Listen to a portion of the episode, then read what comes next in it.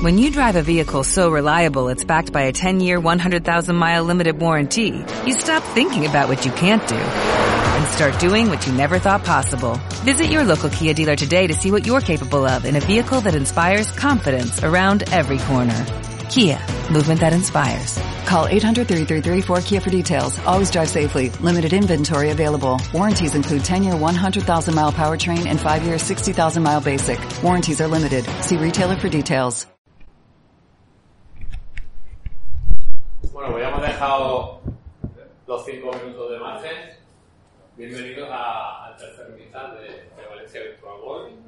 Eh, muchas gracias por, por venir. Hoy vamos a tener la, la suerte de, de que hayan venido Carlos Miguel de Utopic y Jordi Torres de, de Skepa. No sé si os suena la plataforma Skepa.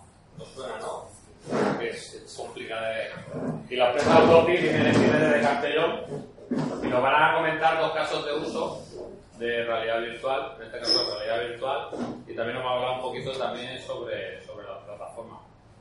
También lo estamos grabando para un podcast que vamos a hacer, lo iremos eh, haciendo trocitos, y lo iremos subiendo poco a poco, porque lo que sí que nos han comentado la gente que ha venido a las otras invitas es que el debate que se hace después es muy, es muy enriquecedor y que es una pena que se pierda y que la gente que no pueda asistir no pueda, no pueda escuchar todo lo que hemos debatido. Entonces, doy paso a Carlos Miguel cuando quieras con el, el portátil. Buenas, pues eh, yo voy a ser bastante breve, dejaré a Jordi para que se alargue él, porque la verdad que, que la otra vez que vimos al Meetup fue muy, muy, muy interesante toda la charla que se dio, todo el coloquio que tuvimos después y todo lo que se debatió. Entonces yo creo que es súper interesante y por eso yo seré bastante breve. Lo he puesto así porque realmente os voy a contar dos casos, ¿vale? ¿Qué tiene que ver la realidad virtual con una escape room, con una esclerosis múltiple? Pues eh, nosotros somos Utopic Studios, yo soy Carlos Miguel, que soy el actual CEO de Utopic Studios, y somos, estamos especializados en la creación de contenido en realidad virtual y realidad aumentada. Eh, como crítica, no voy a decir nada, no, no somos crítica, pero creo que las empresas que nos dedicamos a la realidad virtual y realidad aumentada pecamos de hacer de todo. Y creo que eh, la especialización es un, es un factor que, eh, como está en todos los demás mercados y en todas las demás empresas, creo que aquí es donde también debería tomar eh, mayor valor y, y, a- o sea, empujar a ciertas empresas en cada ámbito. Eh, Por ello, nosotros, eh, aunque también como otras hacemos vídeo y tal, nuestra especialidad y en lo que estamos centrados es en la realidad virtual y realidad aumentada. Nosotros hacemos eh, experiencias eh, la- lo más inmersivas posible y siempre intentando que el usuario eh, no perciba, o sea, no se maree, intentando controlar bien los cambios de movimiento para que no tenga ninguna percepción de mareo que suele pasar en la, en la realidad virtual, como ha pasado hoy el vídeo del, del avión que iba a toda leche por ahí y, y que sufre, genera un poco de mareo. Pues ya llevamos de lleno que es una escape room. Eh, imagino que muchos sabréis que es una, una escape room, pero para los que no sepáis es un juego donde es un juego donde normalmente nos encierran en una habitación, esto podría ser una escape room, y tenemos que resolver una serie de puzzles en un tiempo determinado. Esos puzzles van desde lógica, eh, puzzles matemáticos, tenemos que encontrar ciertas pistas, llegar a otros lugares, de- y normalmente eh, las escape rooms eh, suceden, como he dicho, en una habitación o en o habitaciones colindantes. Y entonces, desde el equipo de Utopic Rooms, Utopic Studios, eh, decidimos crear Utopic Rooms. Está mer- eh, está mercado en auge en España, en Europa indudablemente, y empiezan a salir escape rooms como, la- como las setas. Empieza a haber muchas escape rooms y entonces decimos, ¿y por qué no una escape room en realidad virtual? si lo tenemos todo fácil. Actualmente tenemos equipos con los que podemos mover a las personas por, por una superficie, podemos crear escenarios mucho más flipantes que cualquier escenario físico, por mucho que haya sangre pegada en las paredes y demás, eh, la podemos llevar espacio. ¿Y por qué no, y por qué no lo vamos a hacer? Pues eh, hace un año creamos la primera, la primera room íntegramente desarrollada en realidad virtual en España. Actualmente hay otras escape rooms que están integrando partes en realidad virtual o realidad aumentada para crear, eh, para animar un poco la aventura. Pero nosotros lo que quisimos es que tú cuando entras a la habitación vieras una habitación blanca, que no supieras a qué te vas a enfrentar, Porque vamos, yo he, gestionado esas escape rooms y os digo que la gente entra cagadísima. Porque, claro, le atiendes, la metes en un sitio y dice, no, es que va a pasar todo aquí. Y la gente ve una sala blanca y dice, este tío de 1,90 me va a hacer algo seguro, ¿sabes? Este me hace algo. Y no, y lo bueno es que eh, en el momento que se pone en el casco, eh, utilizamos eh, HTTP y os quedaríais alucinados de la cantidad de, de gente que ha venido, diferentes edades, eh, gente que conocía escape rooms, gente que ha jugado videojuegos, gente que nada, que no- nunca ha tenido ningún trato, ningún- ni, ni se ha acercado nunca a estos, a estos ámbitos. Y cuando les pones el casco, se pones el casco, coge los mandos y hace, ¿y ahora qué? Dice, ahora anda. Hombre, ¿Cómo? Anda, muévete. Y cuando dan el primer paso y se mueven, alucinan. Porque están en un sitio que, que se ha creado ahí para ellos y de repente pueden moverse libremente. Y dicen, no, no, y es que encima con los mandos te voy a enseñar cómo interactuar. Y encima, eh, si pasa algo, te puedes poner unas gafas, te puedes poner una careta, te puedes poner un sombrero. La gente flipa. Entonces, eh, la escape room, como las tradicionales, tiene una duración de 60 minutos y lo que conseguimos frente a otras escape rooms es esto, la gran inversión que produce y que la gente no se lo espera. Porque como nadie diciendo, sí, es una room de miedo, no sé qué, eh, es difícil de describir. Ha venido gente que ha las escape rooms y tal y es algo totalmente diferente. Eh, al principio siempre dicen, uy, esto se ve muy raro, tal, y a los 5 minutos están paseando por ahí como si fuera una habitación física. Es más, os contaré una, una anécdota que nos ha pasado ya dos veces que una persona se nos ha caído, pero lumba, en medio de la sala. Y es porque tú les avisas siempre de decir, lo que ves no es real. Si pasa algo, no tengas miedo, te acercas que ya está. Si hay algo, no te puedes apoyar. Entonces, nos ha pasado más de una vez que, en este caso fue una señora, hay una camilla creada en realidad virtual y entonces se agachó para buscar un objeto se fue a levantar. Y entonces, inconscientemente hizo así. Claro. Pero, y os quiero decir que una persona que no está habituada a, reali- a realidad virtual como nosotros, que estamos habituados a ponernos cascos, a ver 3D o eso, estaba totalmente dentro de ese mundo. Imaginaros a gente como nosotros que nos encanta. Y después de un año, lamentablemente, la vamos a cerrar ahora.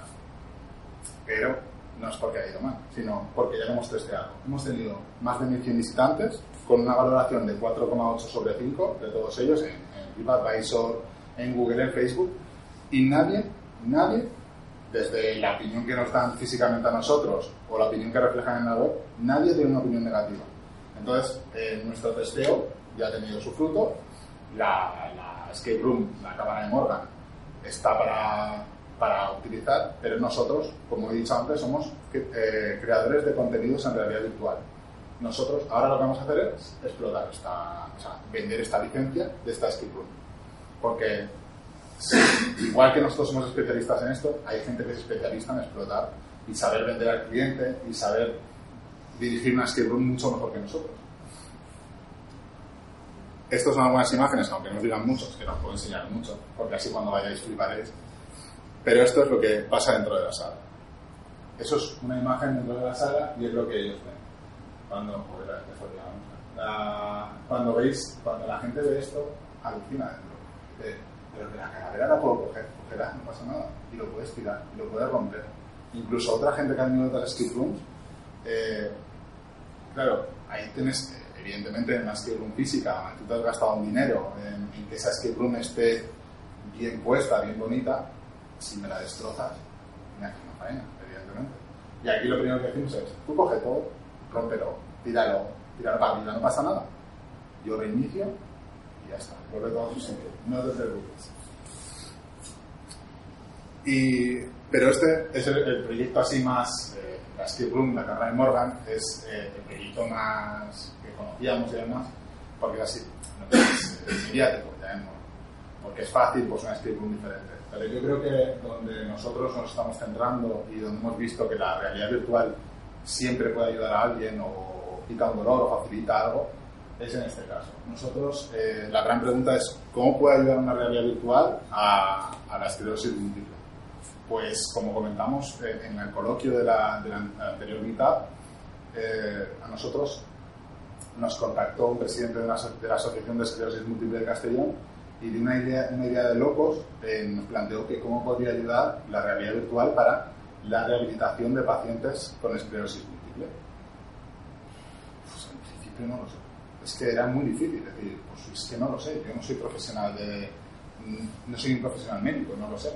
Por ello nos pusimos a trabajar con, con esta asociación y a día de hoy, eh, después de dos años de duro trabajo, eh, está, está, a punto de licenciarse, a punto de salir al mercado Ikigai. Ikigai es un producto que lo que hace es que, ahora os pondré un vídeo para que os lo cuenten ellos mejor, pero es un producto que lo que hace es eh, ayudar a la rehabilitación de personas que tienen, eh, tienen esclerosis múltiple.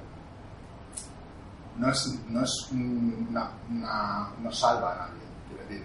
No es que, ah, es que la realidad virtual nos quita el dolor o nos quita tal hay que ser realistas. Pero ¿qué pasa? Eh, eh, todos, algunos, casi todos, imagino que en nuestra vida habremos tenido alguna lesión física y que nos ha llevado a una rehabilitación, aunque sea en casa o, con un profesional. Y a mí, por ejemplo, lo que me pasaba, a mí se me salió el hombro dos veces y cuando iba a una rehabilitación, cuando yo iba a ver que el hombro me llegaba hasta aquí, me acojonaba. Porque decía, se me sale otra vez. Y ahora se me va a salir.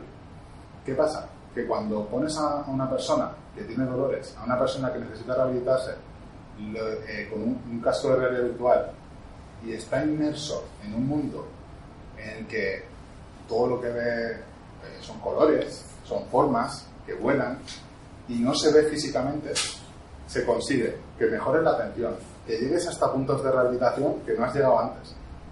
Y eso es, eh, nos dimos cuenta y gracias a los profesionales con los que hemos trabajado, alucinamos. Es decir, sí que funciona pero yo quiero que os lo cuenten ellos. Esto es lo que más va a durar de la presentación, son dos minutos. El audio lo tiene desactivado. Bueno. La rehabilitación es un proceso por el cual un equipo multidisciplinar, en el que se encuentra un psicólogo, eh, facilita el ajuste del paciente tras una lesión. Dentro de ese equipo,